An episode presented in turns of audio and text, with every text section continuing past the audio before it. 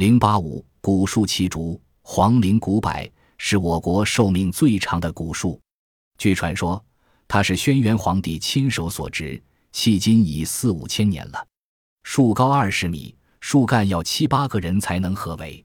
这株著名的古树生长在陕西省轩辕皇帝陵墓的庭院内，至今枝粗叶茂，青郁可爱。台湾阿里山有朱古红松树，称为神火，有四千多年历史。山西太原晋祠的周年奇柏是周朝的柏树。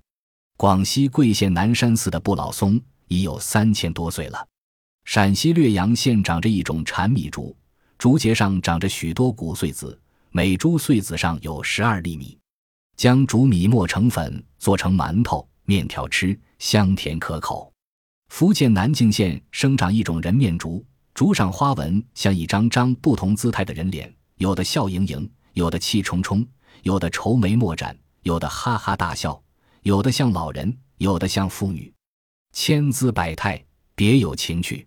福建武夷山上有一种银链竹，竹节一个套一个连在一起，它依树而立，远看像一条条银链挂在树上，美丽别致。